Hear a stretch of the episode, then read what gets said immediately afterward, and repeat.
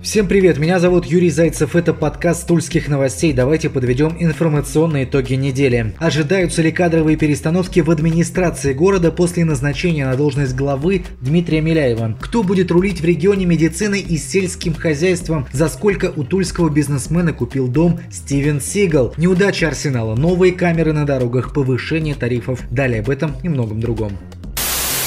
Тула узнала имя нового главы администрации. Узнала еще давно, но на этой неделе бывший министр сельского хозяйства региона Дмитрий Миляев был назначен на должность официально. На неделе постепенно подскакивали все конкуренты Миляева. На собеседование с конкурсной комиссией не явился Варис Равилов. Само собеседование не прошел Леонид Панков. И уже депутаты Тульской городской думы отвергли кандидатуру главы Зареченского округа Максима Щербакова. За Миляева проголосовали единогласно. Новый глава администрации обозначил ряд главных задач. Это дороги, транспорт, благоустройство территории. Что касается кадровых перестановок, то Миляев был краток. Давайте начнем работать. Скоро все узнаете. Значит, скоро все узнаем.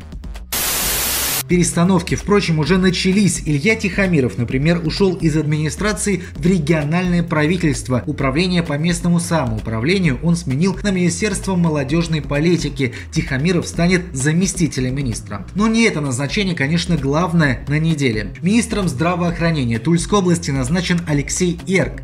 Ирк занимал должность главного врача Тульской областной стоматологической поликлиники. Кто займет его место? Вопрос второстепенный по нашей информации. В региональном Минздраве вскоре ожидаются перестановки и на более серьезных постах. Кстати, из-за назначения в Тульской области в 2020 году пройдут довыборы. Ерк, победивший на сентябрьских выборах этого года и ставший депутатом областного парламента, мандата лишился. Назначенный новый министр сельского хозяйства им стал экономист Алексей Степин. В Минсельхозе работает 6 лет, в сфере АПК всего 15. Григорий Лаврухин больше не руководит Министерством экономического развития. Лаврухин стал зампредом правительства. Одновременно министр сельского хозяйства отныне зампредом не является. Добавлю также, что заместителем министра промышленности и науки региона стал Олег Федосов. Плата за коммуналку в Тульской области во второй половине 2020 года может вырасти на 3,9%. Это предельный порог индексации, через который региональные власти переступить не могут. Утвердил максимальное повышение своим распоряжением председатель правительства РФ Дмитрий Медведев. Напомню, что с 1 июля текущего года тарифы повысились на 3,5%. Одновременно с 1 января повышается плата за капремонт. В Министерстве ЖКХ Тульской области отметили, что тариф не повышали 2000 2016 года, так что пора. Итак, тарифы изменятся следующим образом. Для жителей одноэтажных и двухэтажных домов 8 рублей 60 копеек за квадратный метр. Для жителей домов от 3 до 5 этажей 7 рублей 99 копеек. Для жителей домов выше 6 этажей 9 рублей 28 копеек. Ровно 9 рублей за квадратный метр будут платить жители домов, которые признаны объектами культурного наследия. Пока так. Чтобы не платить за капитальный ремонт, покупайте свой дом. Так, например, поступил Стивен Сигал. Он приобрел дом у тульского бизнесмена, бывшего председателя совета директоров компании Trust, а ныне директора Росгосцирка Владимира Шемякина. Сделка была совершена еще летом прошлого года, но известно не стало только сейчас. Домик в 433 квадрата с баней, как примерно 4 однушки в Хрущевке, находится в селе Усово Одинцовского района Московской области. Район называется элитным, недвижимым недвижимость оценивает сумму до 100 миллионов рублей. А вот у жителей деревни Ямны, что недалеко от Тулы, свои проблемы. Там, например, решили школу не ремонтировать, а снести. Просто состояние здания, в котором еще в этом году учились школьники, не позволяет произвести даже капитальный ремонт. Хотя изначально свои двери учебное заведение должно было открыть 1 сентября. В Министерстве образования региона заявили, что ранее были выявлены скрытые дефекты фундамента, проведение ремонта нецелесообразно. Детей перевели в школу поселка Иншинский. Далековато, говорят родители, добираются порядка часа. У Минобразования другие данные. Дорога занимает 25 минут. Им, наверное, виднее.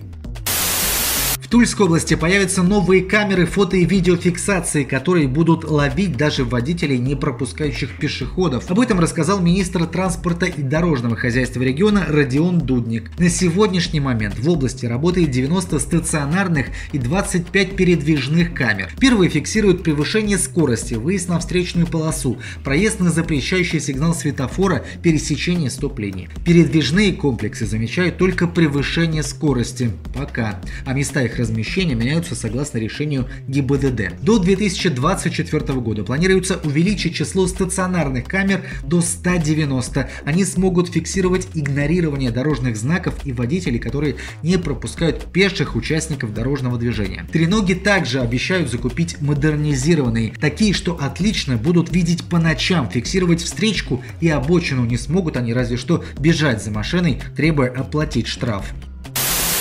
Тульский Арсенал в глубоком кризисе. Команда в российской премьер-лиге не выигрывает уже 7 матчей, а на неделе еще и вылетела из Кубка России. В игре с Уралом тулики дважды выходили вперед. Во втором тайме играли в большинстве, имели шикарные моменты в дополнительное время но дотянули до серии пенальти. Вели и там. Сейф совершил новый первый номер Арсенала Егор Шамов, но затем в штангу пробил Сергей Ткачев. Удар Эванса Кангва парировал голкипер Урала. Ответственность за поражение взял на себя главный тренер Игорь Черевченко. Ему сейчас не позавидуешь. Команде, находящейся в глубоком кризисе, предстоит в ближайших пяти турах встретиться со Спартаком, ЦСКА, Зенитом, Локомотивом и Краснодаром. Серия без побед вполне может растянуться до 12 12 матчей. Но будем надеяться, что она все же прервется в понедельник, 4 ноября в игре со Спартаком. Шансов, конечно, довольно мало. На сегодня у меня все. Хороших вам выходных. Отдыхайте на здоровье целых три дня. Меня зовут Юрий Зайцев. Удачи!